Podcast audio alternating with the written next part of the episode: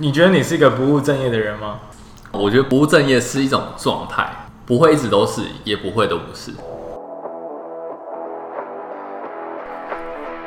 你现在收听的是威廉不务正业。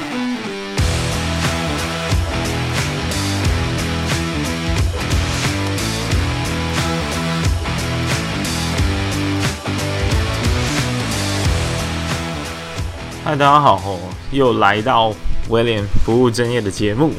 现在是一个深夜录音的状态。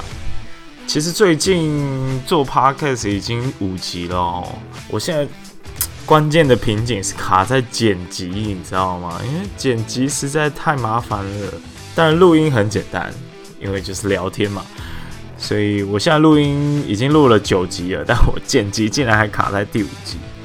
不过有一件事情还蛮令人兴奋的，就是很多朋友开始问我到底是怎么、为什么要做这个节目，甚至有些人他也表示他有兴趣，然后想要多多了解，约我出来，然后看怎么样可以把这个节目做出来。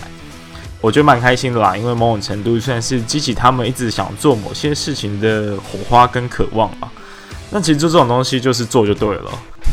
犹豫半天，可能都还比不上直接去买个麦克风开始录。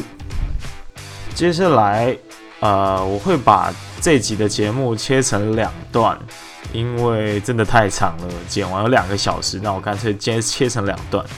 那一天录音录到一点，创下了我目前为止做最久的一次，做到最晚的一次。但是很有趣，也很有收获啦，因为。这对夫妻很不一样，他们现在住在超级偏远的地方，我有去过，开车要一个多小时吧。那我其实这一上半集主要内容就是在讨论他们为什么要放弃美好的都市生活，跑到山区里面去养鸡哦。我真的不懂为什么我身边会有这么奇怪的人，不过也因此很好玩。那我们就听听看吧。我们其实现场有蛮多人在 这一场录音里面。我先讲，因为我现在有一个从上一集开始，我就有一个小助理。你要你要你要讲话吗？Hello，Hello。以后还有更多的机会，所以我们现在已经有两个人了，再加上呃接下来两集的来宾，他们是夫妻。然后呢，呃，妻子的部分是我的国中同学。所以我就干脆找他们一起来，因为他们现在也共同在经营一个牧场。那呃，牧场这一块呢，主要呢会在这一集先来介绍，然后先来谈他们经营的这个过程。那首先应该算是启阳的部分啊，不过我也没有要阻止我的同学讲话，就是大家都可以一起。那你要不要先介绍自己？好，Hello，大家好，我是启阳。那我目前是在管理，就是我的牧场。然后我的牧场比较特别，是呃从养殖开始，然后到呃屠宰加呃屠宰是外包，但是到加工还有贩售都是由我们自己来，这样子就是所谓的一条龙产业。对，我们是直接面对客户的，我们直接服务客户。你们是哪一间店？哦，可以可以讲出来？没关系，我欢迎，我不收钱。对，介绍一下你们的店吧。我们是大野山鸡，对，我们主要是以就是中草药饲养的放山鸡。那，哎、欸，我们是所谓不打针不吃药，然后长周龄的饲养方式，回归到天然的一个饲养方式，然后所生产的鸡肉，还有低基金，还有一些相关的制品这样子。嗯，对。然后，其实我们现在是在你的店里。对，然后这边是在高雄的一个市区的部分，对，在台绿啦，大家可以自己 Google 一下。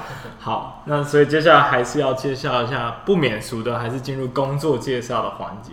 然后，其实我今天邀请你们来，是因为你们两个人的主业还是副业都非常特别。哎，所以所以按摩就不用介绍了，他他下一段嘛，哦，OK，这些我都不会剪。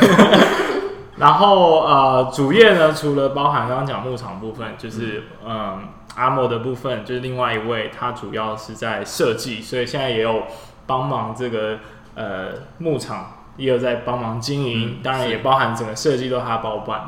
那先从这个牧场开始好了，就是你可以大家介绍一下牧场有哪一些工作要做，因为就我们刚刚其实小聊一下，不止养动物这件事情，其实还蛮多工作要做的。对，没错。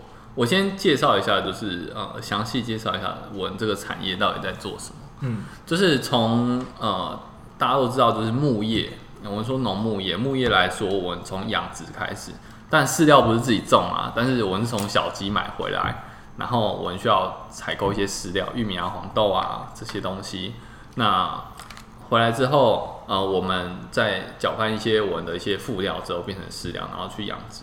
那养殖的过程，每一批大概是四个月左右，四个月时间，那它可以出鸡舍。但是为了维持说我们客户可以一直有肉品可以吃，所以我们要同时养好几批，对，不会只有一批在牧场里面，对，所以它是一个持续不会间断的工作，不会说，哎，今天过年休假啊，我鸡舍就没有鸡这样子，它是 always 都会有鸡在里面的。那我们会这鸡舍出鸡之后，会再进行消毒清理的作业，然后再轮下一批鸡进来，对，那这是一级产业的部分，就是饲养的部分是这样。那当呃这批鸡成熟之后，我们就会联络，就是所谓的屠宰场，呃，他们请机车过来，去把整批鸡载过去屠宰，然后再联络后续的，呃，目前我是委外分切，就是由 CAS 的标准长来做分切这样子，但是呢，它只有就是帮我们把鸡肉分切、冷冻、真空包装之后，呃，接下来还有一些，比如说。少量的，我要做熟食啊，我要做鸡汤，要做低鸡精，这些都是呃变成我用小工作坊的方式去加工的。嗯嗯对，那这是二级，算是二级加工的部分。那这边也是由我来负责，因为我过去是呃算是餐饮背景的。对，我过去十年来，我工作其实原本是厨师。对，那后后来呃回到家里跟大家一起创业养鸡之后，呃才慢慢。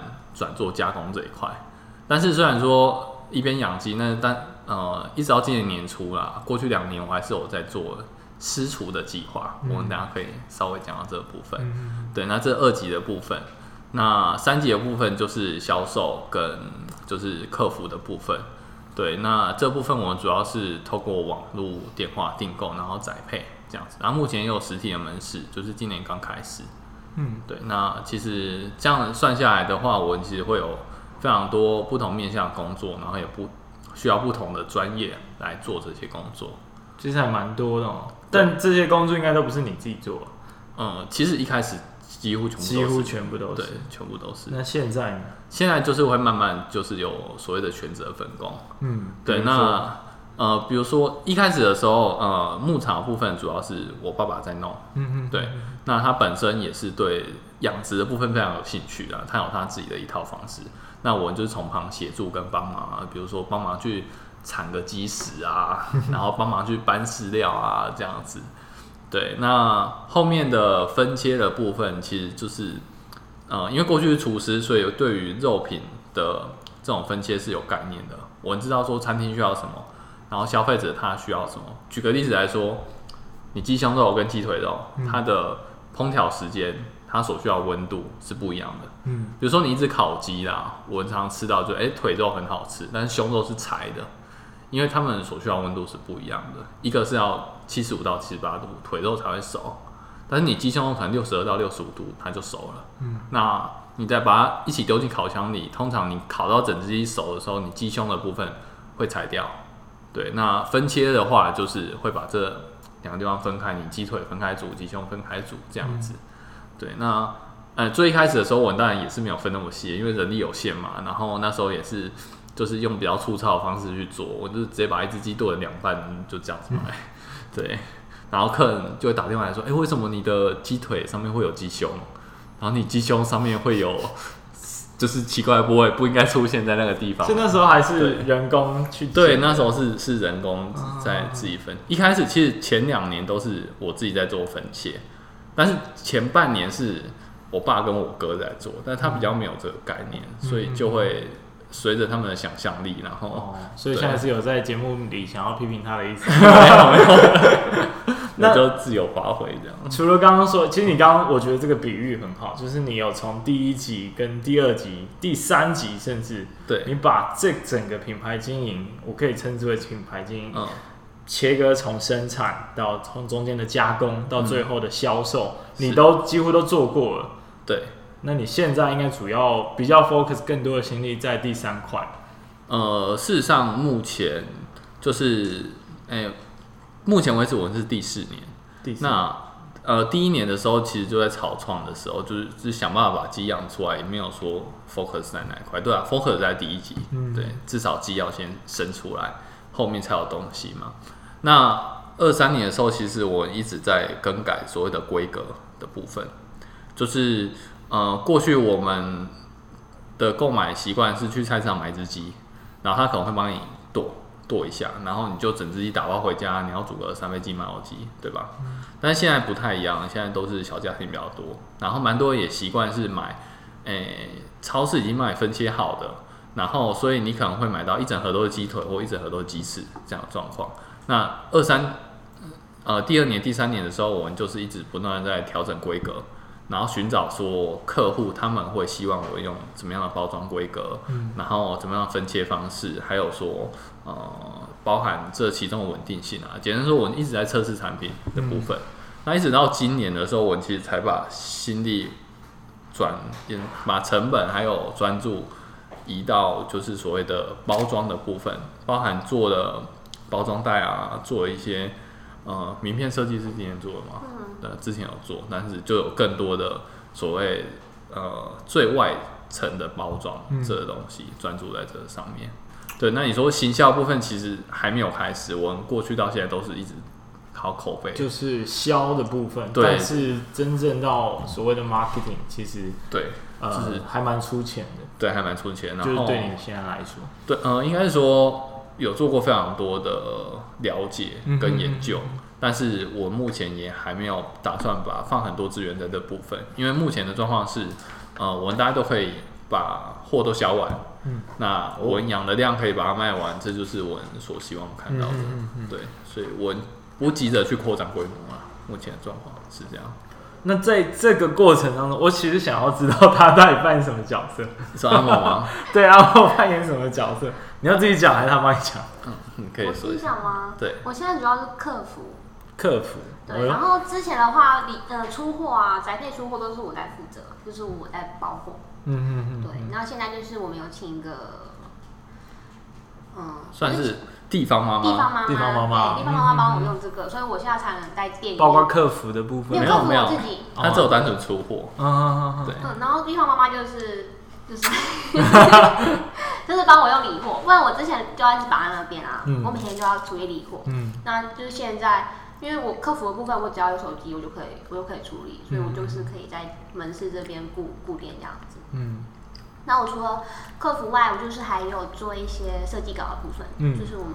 农场需要的任何设计都是我来处理。嗯嗯，对。那我们还是聊一下，就是当初为什么要做牧场，然后甚至在更之前，你原本是厨师嘛？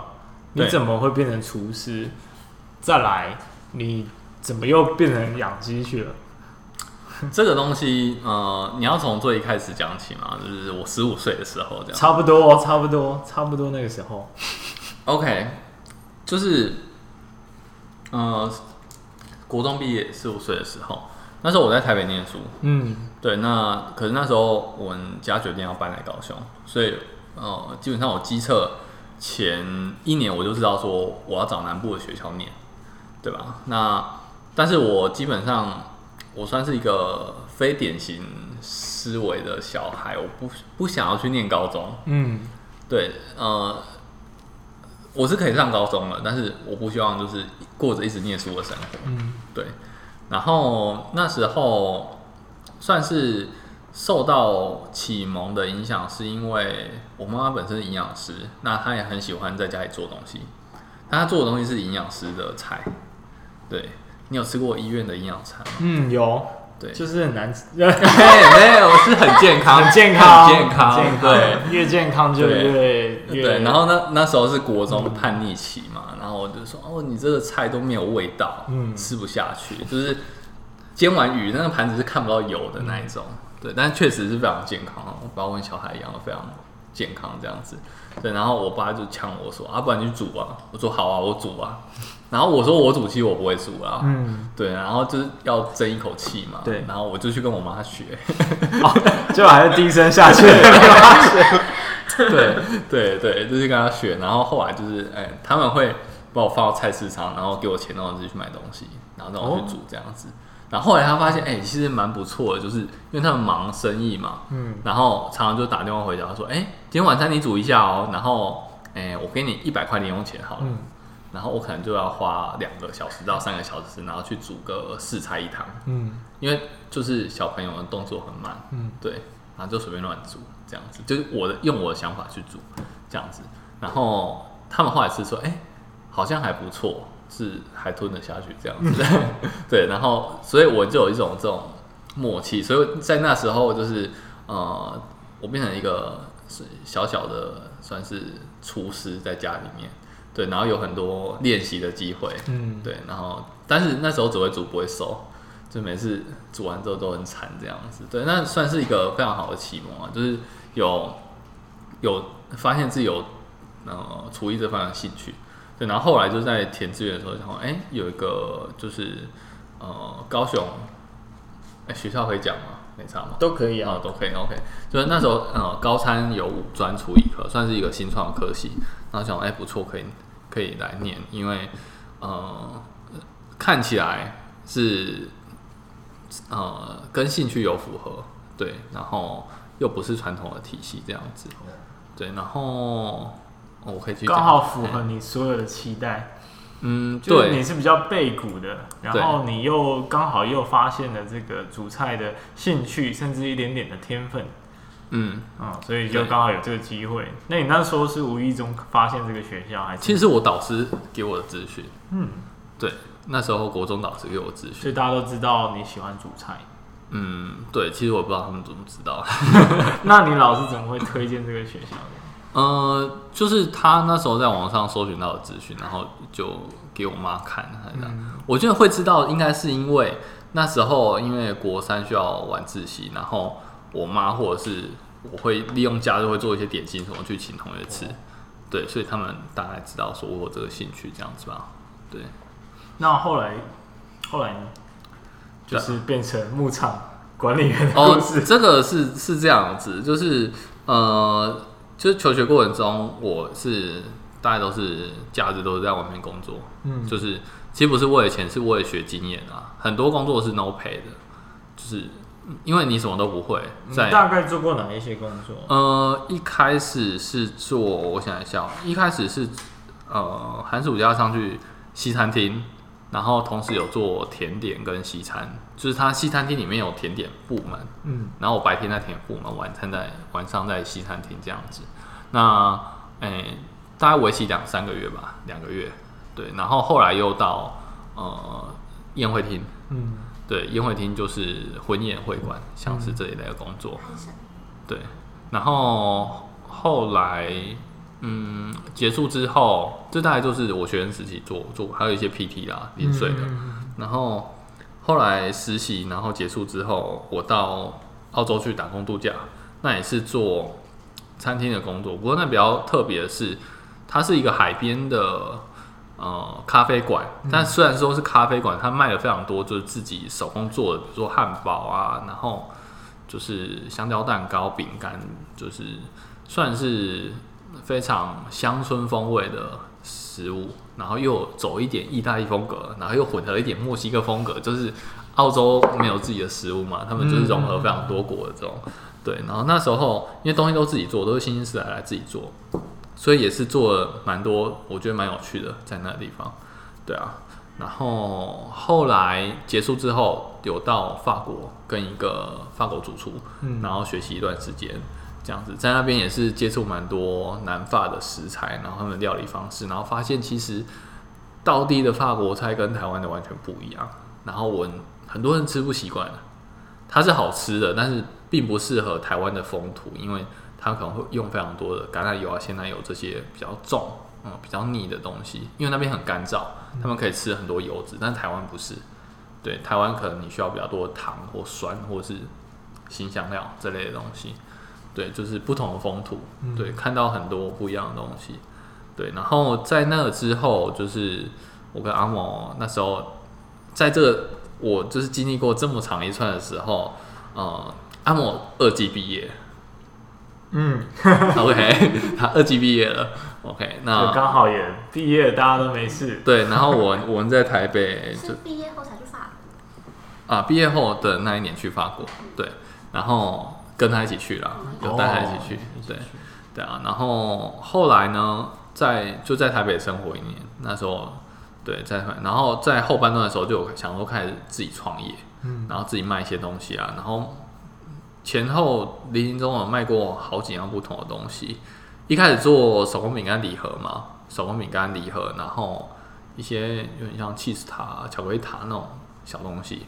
然后后来就做，诶、那时候面包嘛，宅配面包。后来回到家里，回到南部有做一些宅配面包，然后有接一些呃朋友餐厅的所谓的甜点这类的东西。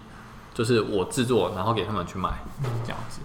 那接着后来还有做到冰淇淋，对，法式冰淇淋的部分，就是用在地的水果、在地的食材，然后去做一个。其实我们走的都是比较天然向的，就是没有其他的外添加物。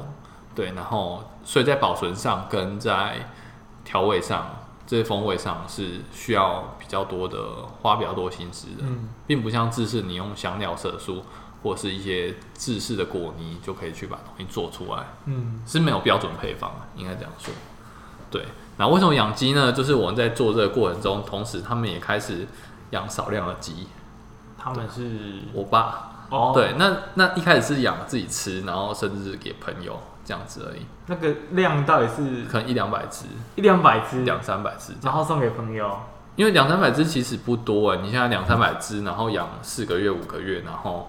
你一个月可能四十只，然后再死掉一半就剩二十只，然后一天还不到一只。嗯，对，所以其实没有很多。嗯，然后那时候阿妈也有在喝低基金，对，所以会有固定的消耗这样子，跟固定的需求。对对对对啊！然后其实那时候会把养鸡变成事业，也是因为就是发现大家都一直在找，那是四年前的事情，大家一直都在找就是干净的食材。嗯。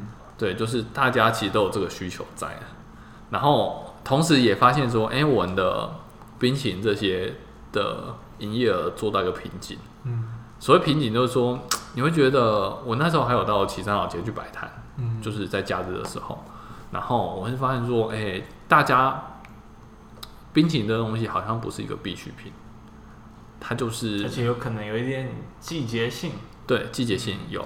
对，然后他也没有说非吃不可，嗯，对他也不是说，而且有很多其他的选择，嗯，对，但是鸡肉比较像是一个刚需，对，毕竟它是主菜之一，对，嗯，对，那你可能你有鱼肉、猪肉什么，但是嗯，通常鸡肉是大家都会吃的，对，然后大家也会去寻找就是比较干净、比较可信赖的来源，然后那时候才就是有个小小家族会议说，哎，要不要一起来？嗯，经营这个东西，对，当初当初就是很单纯的这样子。看你当初就是看到家里在养鸡，然后你不是说你有开一个家庭会议，那个过程是怎么讨论的？是你先提的吗？还是爸妈？其实先提。其实我爸他算是其实蛮用心良苦的啦，嗯、就在这一块。那呃，因为我本身那时候事情是这样子的，那一年。我们接了我做饼手工饼干礼盒，嗯，然后我们接了过年前接了一笔很大的订单，那一盒五百块，然后我营业额大概做二十五万，嗯，那二十五万这样是几盒？五千吧，五百五百盒，五百盒，五百盒，五百盒听起来不多，但是我们只有三四个人做，嗯，所以全家都被我们拖下水。然后一天我们可能要烤十六个小时到十八个小时，然后我就是这样一个月，然后一直烤，拿一张面团一直切，然后一直烤，那一个月，然后过完年大家就是已经累到没有力气说话，嗯，然后我有赚到钱，但那些钱都拿去付包材的费用。嗯嗯，因为你要礼盒要开模要什么什么，然后就可能剩下非常微薄的利润。嗯，然后我就开始正视这个问题说，说如果明年再来一次，我们可能连另外半条命都没了。嗯，对，所以才会讲说，哎、欸，有点就是碰触到这个行业，就是呃，你要开始去想说，哎、欸，你有办法去搞一条产线啊？嗯、因为礼盒这种东西是三节才用。嗯，对吧？那平常嗯订单不多，很少，那、嗯、手工可以做。那过年过节量会非常大，随便一个公司下就是五十盒，对啊，送你五十盒、六十盒、一百盒这样子。对，然后所以这个行业对我来说并不是一个非常好的选择，在人力不多的状况下，对。然后后来发现说肉有这个市场跟需求，然后他们又诶，他们又怎么讲？又坚持说。做呃友善养殖这一块，嗯嗯、就是做好的食材。对，那我我觉得这是一个很好的理念。嗯，对。那我我也是蛮认同。那另外一点，我是觉得说，就是其实，诶、欸，蛮多人，就是我身边的朋友，蛮多人都是跑到外面工作。但我觉得可以跟爸妈一起工作，是蛮不容易的一件事情，在这个时代，在我们现在这个时代，对。我发现呢、啊，就是你从以前到现在，你挑选的都是食品，而且食材都是天然的为主。比如说你的冰淇淋、你的饼干，对，刚刚说的，那好像都是比较天然。你有什么特殊的选择的癖好吗？应该是受家庭影响蛮深的，因为我们从小到大就是你知道营养师哦，对，所以他会特别注重，比如说食品添加物，就我。嗯嗯，举个例来说，我喝到第一杯手摇饮料，是我国中三年级的时候，然后在国二、国三，为什么我会喝到？因为那时候我才有足够的零用钱去买，偷买，对，偷买，对，就其实我是基本上我可能国三到国三为止，我才吃过一次麦当劳，嗯，我们不会接触到素食，就是这些食品类，我吃到都是就是。呃，妈妈做的，嗯、就是用手做的的新鲜的食物，对，所以我从小是这样喂养他。嗯，然后当然就是在叛逆期的时候，我就开始发现外面有好多好吃的东西，对。但是后来才后来渐渐的，当在餐饮业工作的时候，会发现说更多的内幕，但是其实有被震撼到。对啊，就是，嗯、呃，应该是说大家成本考量，所以。你用的很多东西是你是成本取向的，然后你甚至无法挑选好的食材，嗯，因为你挑选好的食材你是没有竞争力，就是在中低价位的产业来讲，对我我必须要把更多的钱拿去做装潢，拿去做行销，拿去做推广。那呃，举个例子来说啦，就是这应该可以讲嘛，就是成本结构，嗯，产业的成本结构。举例来说，就是以食材成本，我一开始进去的时候，食材成本可能是可以到三十五 percent，或是三十八 percent 的食材成本。那到现在，就是因为有租金嘛，有人事嘛，各式各样的压力，所以食材成本占比会越来越低。然后，诶、欸，可能会被控制到二十八 percent 这样子，十 percent，二十八，呃，对，那甚至。以你看那些开发中国，呃，以开发国家来讲，就是欧美国家来讲，他们食材成本是两成的。嗯，对。那为什么会这样？就是因为它人力非常贵，那它的售价也相对贵。但是在台湾，你会遇到这个问题，就是大家会有削价竞争。对，那这东西其实是有时候是不是说你不用好的食材，而是你在这样环境下你无从选择。对，或者是所以。在经历过好几年这样子的餐厅环境之后，我觉得说，呃，安全干净的食材也是一个想要去追求的目标其中之一。人生会有很多其目标啊，我不是那种就是会满足一个目标的人，你知道吗？对，我会觉得说，哎、欸，这是可以追求一下的东西。对，听起来就是整个踏入这个行业的过程，包括你的选择的创业题目，嗯。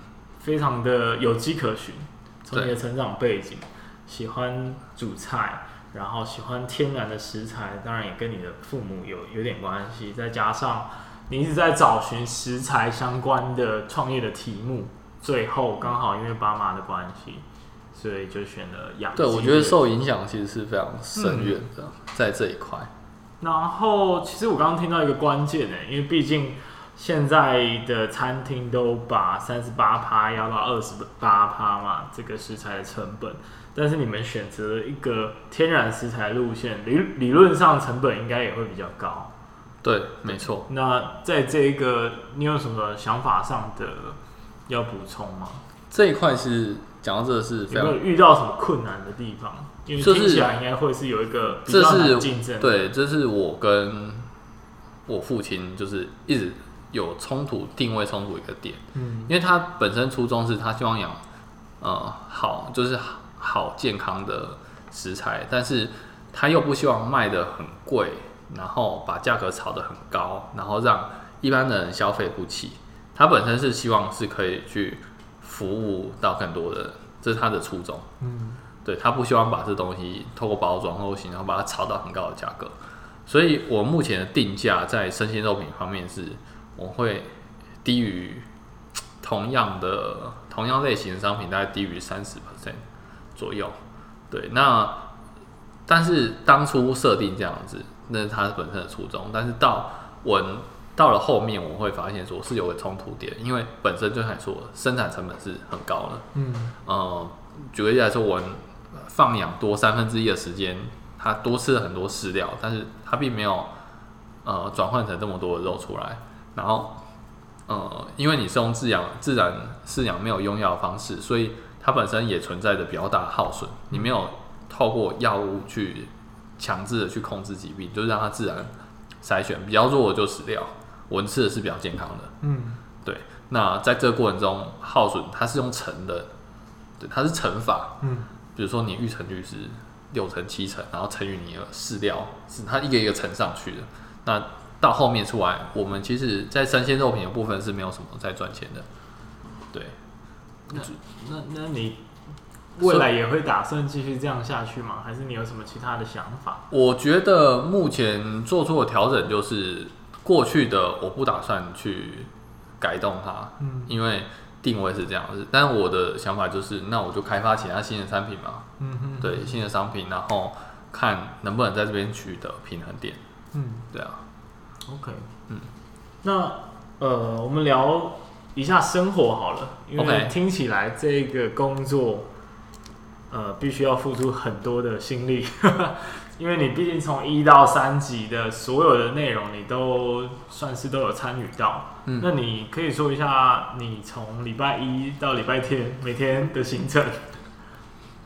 行程哦，对啊，这个就很难说了，因为，呃，主要是。固定的，我们会有固定的工作，然后固定的工作都是依照进鸡的时间去决定的。比如说，因为这批进来之后，我们就是固定是四个月后屠宰，不管它是呃，比如说一百只啊，不管你养到剩七十只还是剩两只，你都总是要屠宰的嘛。嗯，对，那嗯，所以你屠宰日期就决定了下一轮的工作的开始了。嗯，对，它有点像是一个。你要开始另外新的方案，这样子的感觉，对，那你必须要在屠宰跟屠宰之间把工作做完。大概有哪些工作？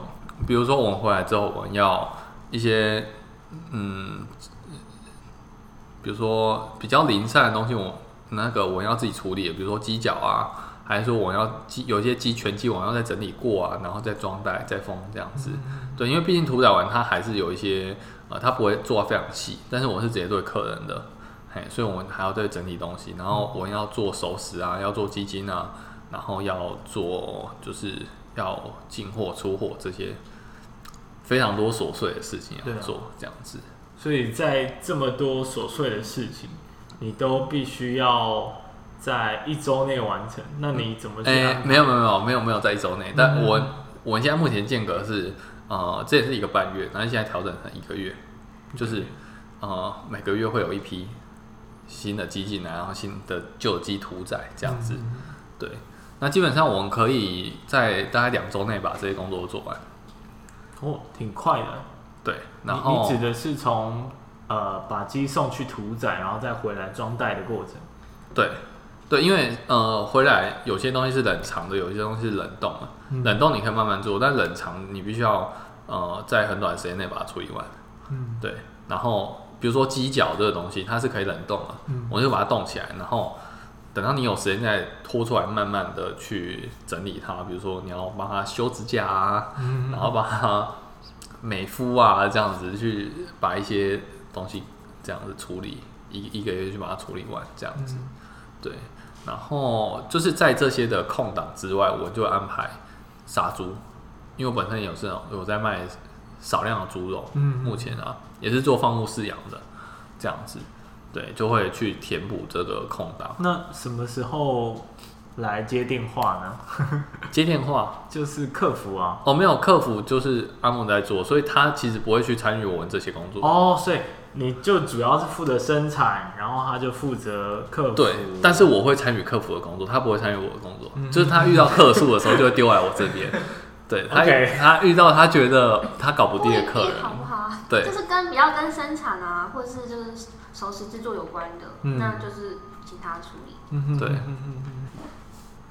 然后，其实我蛮好奇的，就是说你怎么样从一开始是切鸡嘛，然后到后来变成你送到外包的那个屠宰场去，就中间是为什么要这样改？算改善吗？呃，应该说屠宰一直都是呃厂商在做的，嗯，屠宰部分。但分切的部分呢，一开始最主要是量的关系。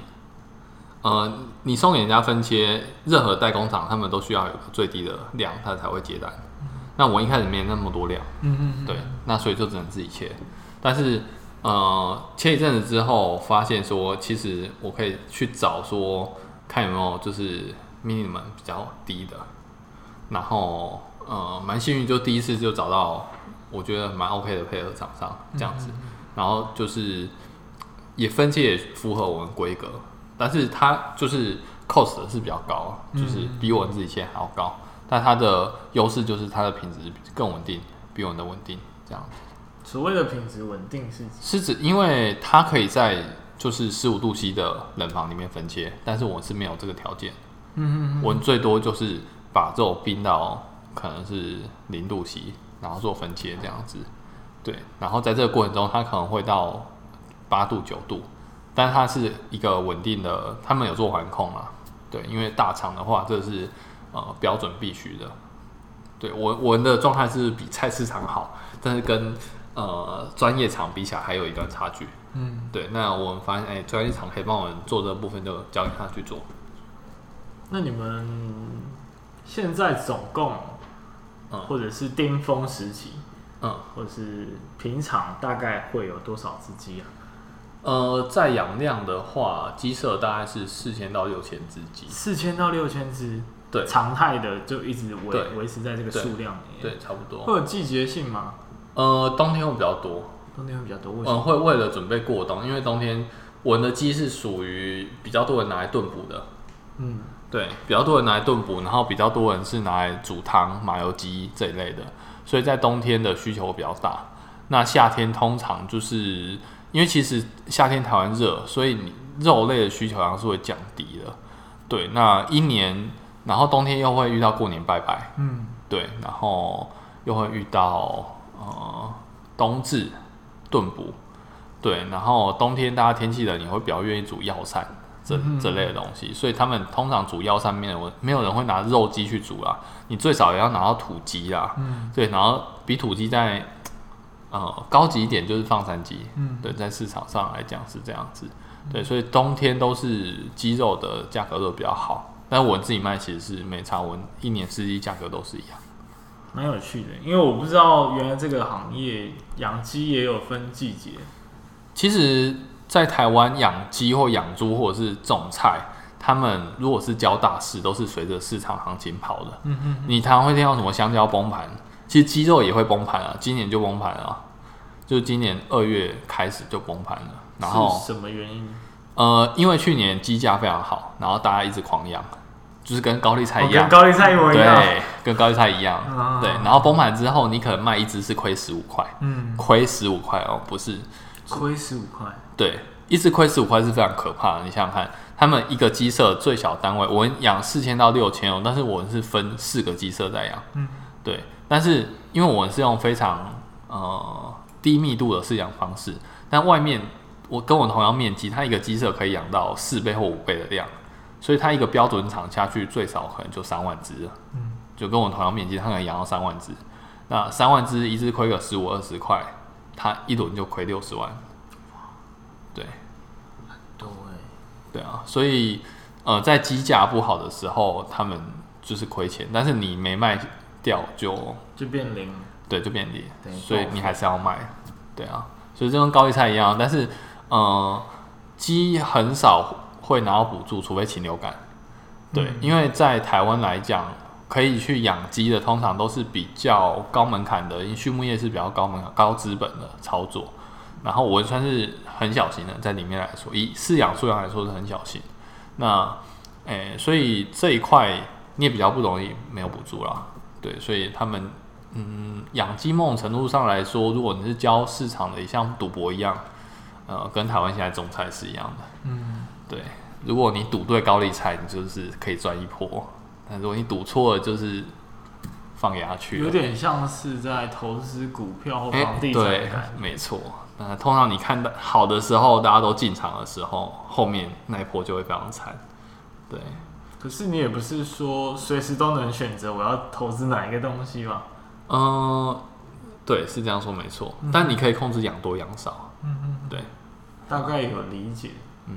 我觉得蛮蛮多我原本不知道的东西。嗯你们这个算是放山鸡嘛？就你刚好提到的，对，我是放山鸡。饲养的环境大概是在哪里？因为我去你们家看过。哦，OK，算度假吗？嗯，因为你们是在比较郊区的地方，山区，山区，对。但是我们鸡舍是在更深山里面，对，那边是没有网络讯号，没有网络讯号。对，那你怎么样去管理这些鸡啊？就是每天巡鸡舍啊，每天需要需要每天巡。对，早上晚上不会不会，鸡是它有一个归巢性，就是你固定喂食的地方，然后它休息的地方，它会回来。所以简单说，鸡是晚上是看不到的，对，它夜间是它有夜盲症，就是瞎子。对，夜间就是晚上是瞎子，所以它在太阳要下山之前，它就会回家，然后找了它可以过夜的地方。对，那鸡舍就是虽然说是放放山，但是我还是会搭一个鸡舍。嗯。那它就会在晚上之前回来那边，我们的饲料跟水都是在鸡舍里面的。对，那其他就是，比如说鸡舍来说，一舍可能是六十平左右，那外面的面积就非常大，它可以自由跑。对，所以整个山，嗯，我还是会分区啦，就这一舍跑这边，那一舍跑那边，嗯、但它都是可以跑到山上，然后可以碰到土地的。嗯。我这样听起来哦，我大胆假设那座山是你们家的哦，是啊，是啊，对，哇，听到这里就知道了，因为养鸡也是一个需要大成本的资本产业。嗯，但是我算是里面非常小规模的，但是因为自己卖啊，所以这样小规模可以生活。如果呃把这些鸡全部拿去市场卖的话，其实赚取不到什么那个。对，你现在除了养鸡之外，还有养猪嘛？刚才听到。但猪的数量是就相对比较少，猪就少很多。猪现在属于实验性质，嗯，对，我们是，我目前可以做到的是，呃，我们的猪可以，呃，不需要保温跟猪舍，它其实就有点像是野猪这样，它可以自己在野外生活，然后我只要给它食物，然后它可以，嗯，母猪可以自己找到一个竹林啊或草堆，就在那边生小猪。但这个在台湾。就是我问过其他同行，他们来说这个是比较呃少见的。对，通常他们必须的就是他要准备一个产房给他，嗯，然后需要加一个保温灯，因为小猪生存很怕冷，然后冬天寒流来的时候，你就是要特别做御风啊、御寒啊什么东西。对，然后又很怕淋到雨，淋到雨就会生病。对，但是我生病就要打药，打抗生素，对，就像人感冒一样，然后给他吃药。那、嗯、我们猪就是。算是养出野性来了，对，就是它可以在户外，可能十对十度或十二度的寒流，然后它们就是还是可以生存的下来。但就是你的母呃，应该说母体有那个抗体之后，它生出来小猪也是同样有这个抵抗气候的能力的。嗯嗯，对啊，所以我我们会看到说，哎、欸，那个很冷的时候，那个小猪就一直一直趴在母猪的肚子上，嗯，因为它有体温嘛，然后全部挤在一起，所以它们就可以度过，用它们生物的本能去度过这个自然的环境。对，然后它们也是属于一个比较自然态的，就是。白天都可以自己奔跑啊、挖土啊、吃虫啊、吃草，这样子。类似放山鸡的那种。对对对，是一样的概念去做的。你之后还有想要养其他动物吗？因为我其实上次应该是有看到几只羊。羊有羊也是做一个尝试性但羊目前我试了好几种品种，目前没有找到一个很好的方式。对、嗯，好像都活得不是很顺利。对，就是我，我就在观察说，哎、欸，这个族群在这样的环境下，它是会越越变越多的，还是说越来越少？越来越少代表它不是很适合的一个方式。嗯嗯嗯。因为羊在台湾，羊是比较怕潮湿的，尤其是羊蹄，它是不能泡水，所以它是会习惯站在高处。对，它是不能长时间浸在水里面，很容易生病。哦、这个意思。对。然后它也不太能吃到有露草的水，对，它会很容易胀气，怎么样的？所以你是怎么知道呢？嗯，因为养死掉，你就会想办法找出原因。哇塞！所以那个羊死掉的过程是？就是就像我刚刚讲到，就是它会有可能是疾病啊，有可能是胀气啊，嗯、有可能是吃到什么，也有吃到有毒的食物，它会死掉。对，那鸡呢？鸡的话，鸡的话，我目前最主要的耗损还是来自于，就是在成熟之后，一般鸡，我们鸡是养十六周，那可以十六周是四个月嘛？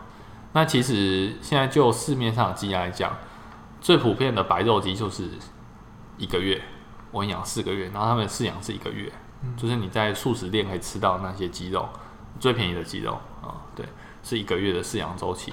那再来就是呃，算是比较一般我说的土鸡啊，有色鸡，通常是落在九到十二周的这个周龄，很少人会愿意养超过十二周，因为超过十二周之后，你会有两大耗损。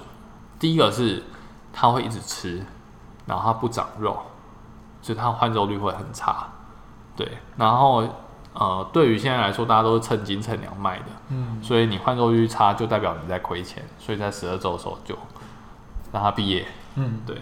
那第二个问题是因为十二周之后鸡开始性成熟，所以它会有地域性跟就是地盘的意识，对，然后会开始打架，尤其是公鸡，对，会开始打架。然后一般外面有些就是比较不人道，它会电烧啊，把它的嘴。电烧点掉啊，或者剪爪啊，或者是怎么样的，或者是呃，当你鸡没有鸡如果长时间用药用抗生素的话，它也会比较失去活力，嗯，也比较没有打架的问题，嗯，对。那可是因为我的我们鸡在饲养过程中，就是就像刚刚说的野放，所以他们那种野性是比较强的，再打起来就是特别凶。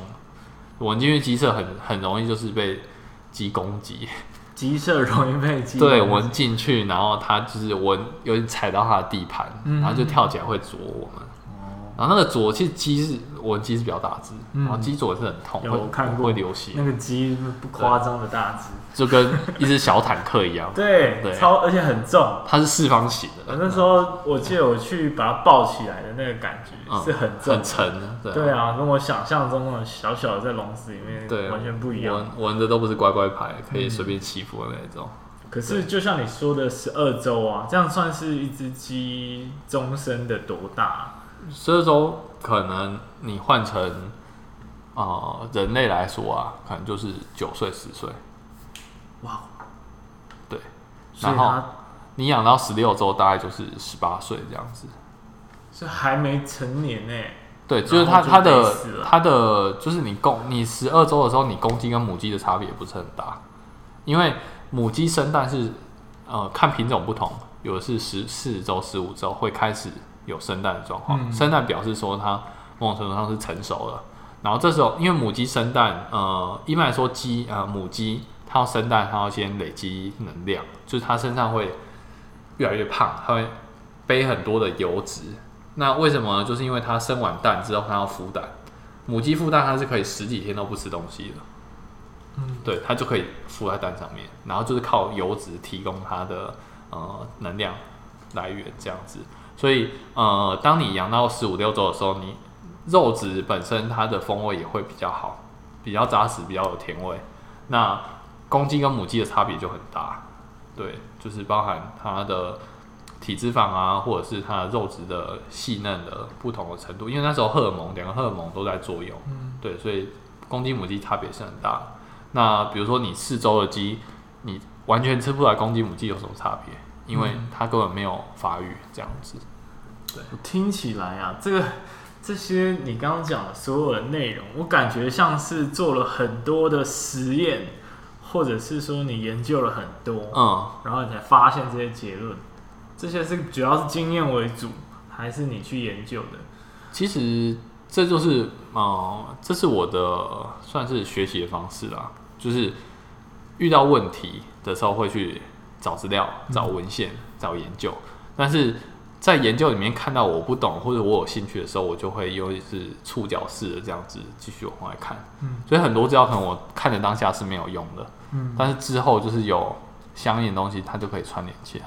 就像海绵似的吸收这样子，就是不管有用没用都看了。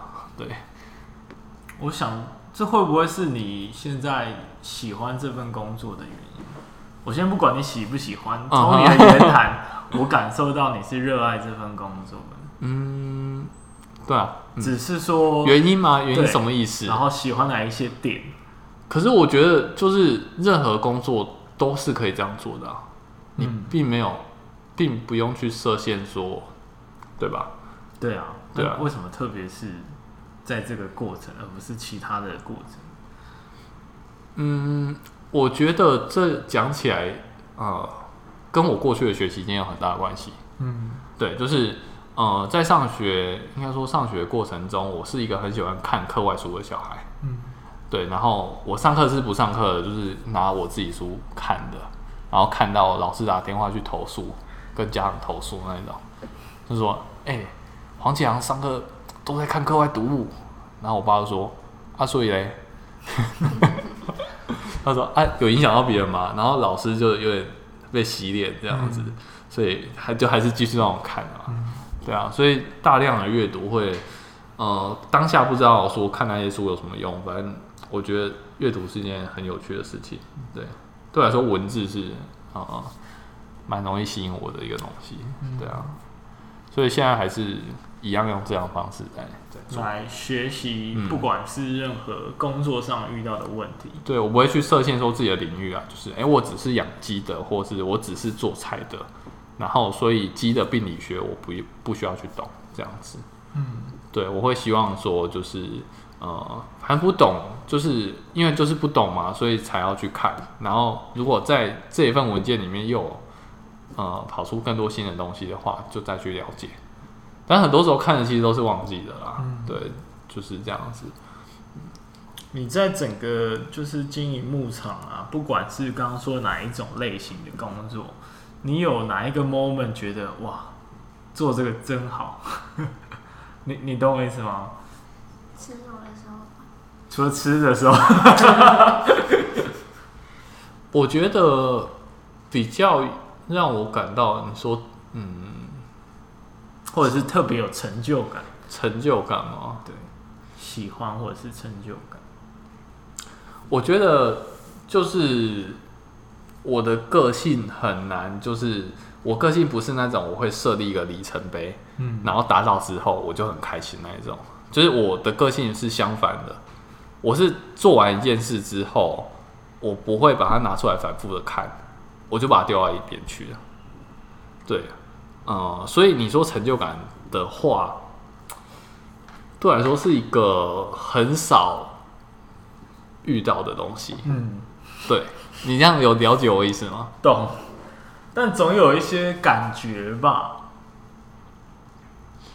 我想举我自己的例子，好，就是因为我也是喜欢做各种事。那在达成某一件事情或者是挑战的时候，其实我会感受到那个成就感出来。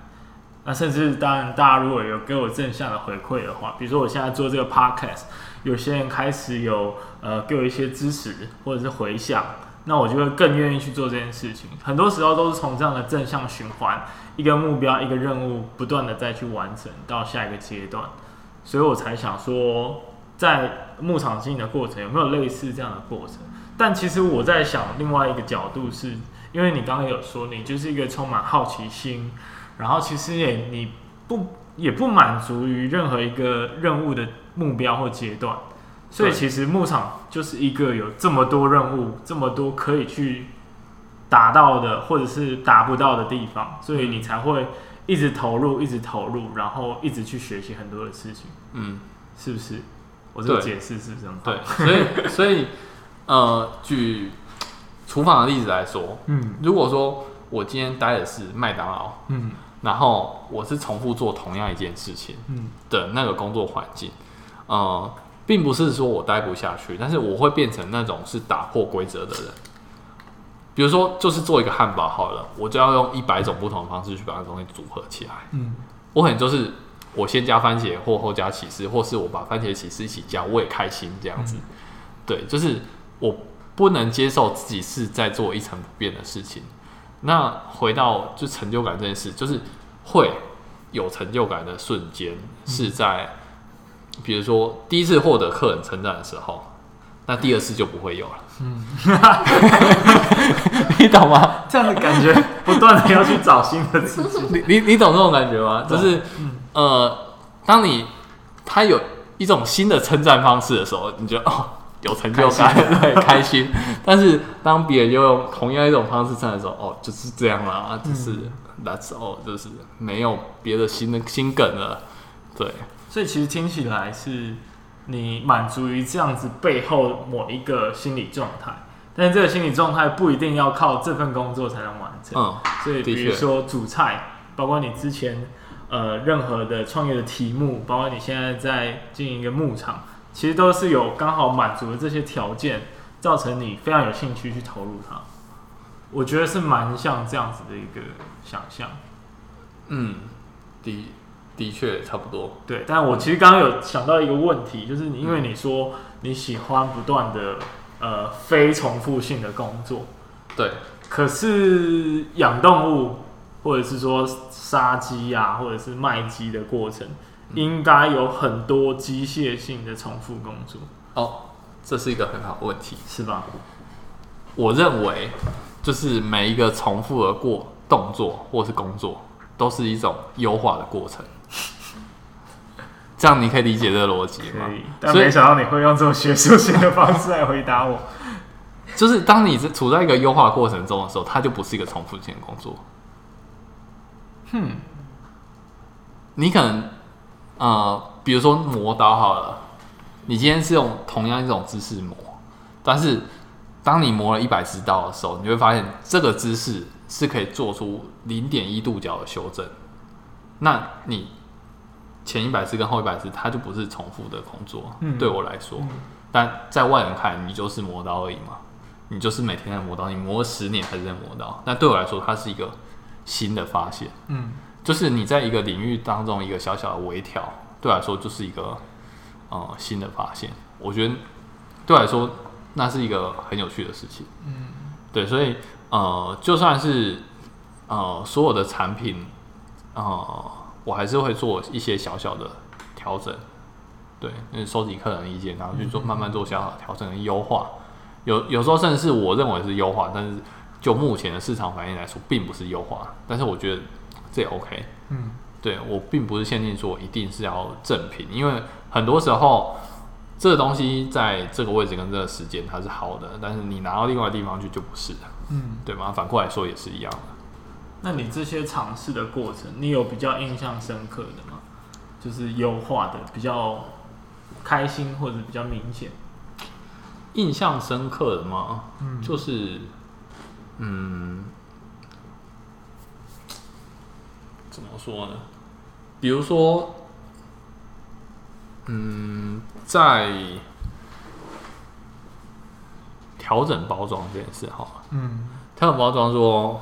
我我们都知道说，现在都是小家庭，然后他们的需求量很小，所以我们过去到现在就是一直把东西的分量越装越少。但是本身跟我的立场又是有点冲突的。我又不希望说用这么多塑胶袋，嗯、然后就是我也不希望说造成那么多环境的负担。对，那嗯，所以有时候我们会知道说这是趋势，但是你又有别的考量的时候，你会不知道怎么做，因为可能这两个东西对你来说都是同样重要的。对，我并不是说客人说他要这个，我就会给他的那一那一种，就是我还是会有一点自己的考量。嗯、所以某种程度上，某种程度上来说是一个很矛盾的状态啊。对，所以常常就是在调整过程中，就是一直处于矛盾的状况，你不知道说该怎么做，这样子。大多数会遇到瓶颈都是这样子。嗯，对。但是后来慢慢发现说，其实也不用讲那么多啦，反正。不调整也是一种调整啊，你懂我意思吗？嗯，因为假如说这样的规格放在二零一九年，跟放在二零二五年，它本身就会给你不同的反馈。嗯嗯嗯，对，蛮有趣的观点。嗯，我花很多时间在思考你刚刚这段话。我我想很多很多工作其实都蛮需要这样子的态度的，就是从。呃，一些看似重复性，或是不需要在更多努力的方向里面，再投入更多小小的改变。嗯，这样的思维是很少人有的。但是如果你有的话，其实你对任何你正在做的事情都会更有热情。嗯，可以这么说。嗯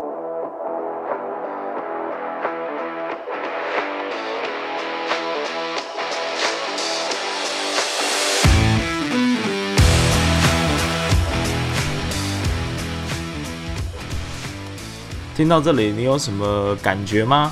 然后你对这个牧场管理员的生活好不好奇？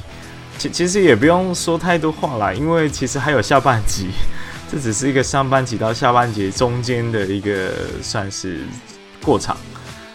但既然都停下来了，那就讲一些话吧。一样要强调的是，我觉得你们真的非常棒，因为一个小时的节目竟然又被你听完了一次哦。我真的非常感谢你，希望你能够继续喜欢这个节目，然后继续分享这个节目。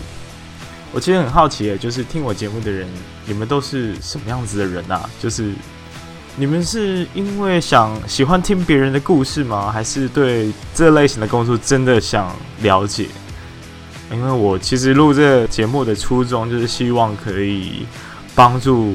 各式各样的人了解各行各业到底在做些什么事情，然后可能对自己在工作上、职涯上的选择是有帮助的吧。那就算没有帮助，也算是听了别人精彩的故事。我常说，这就是在朋友的故事里旅行的那种感觉。所以，为了让我听到你们到底是谁，记得去我的 Facebook、IG 留言跟我聊天，赶快，然后订阅给我订起来。没有啦，不定也没关系啦，我们就慢慢做嘛。那我们继续加油嘛。那下次见啦。